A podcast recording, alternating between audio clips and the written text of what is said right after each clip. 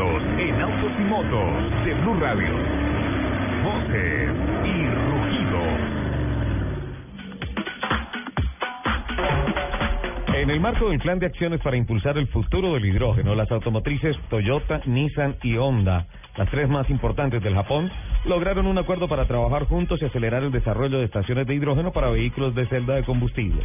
Luego de haber realizado un plan estratégico de acción para el hidrógeno y celdas de combustible en junio de 2014, el gobierno japonés prioriza el desarrollo de la infraestructura adecuada para poder realizar estaciones de hidrógeno lo más rápido posible.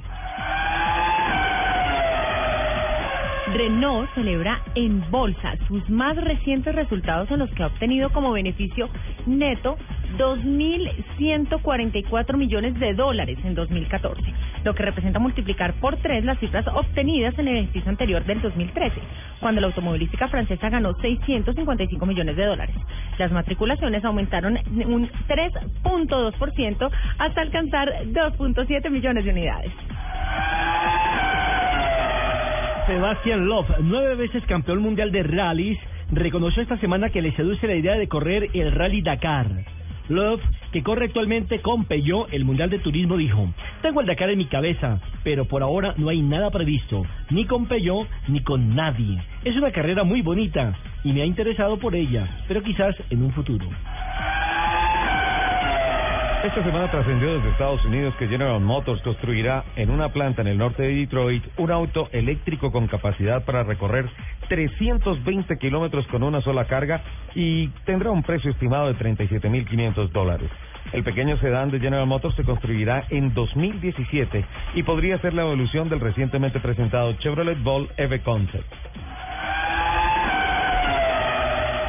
Michelin ha puesto en marcha un laboratorio de conducción único, Road Usage Lab, que permite obtener información en tiempo real de 3.000 vehículos entre buses, camiones y automóviles que ruedan por toda Europa. La idea del laboratorio es brindar la información precisa de los hábitos de manejo, de las condiciones del asfalto y el clima para mejorar así aspectos claves como el agarre, regulación de temperatura y vida útil del caucho. Y atención con esta noticia. Directivos del autódromo australiano Bathurst Panorama recurrirán a un grupo de francotiradores. ¿Cómo? Especialmente preparados para alejar a los canguros y demás animales de la pista y de zonas peligrosas a su alrededor.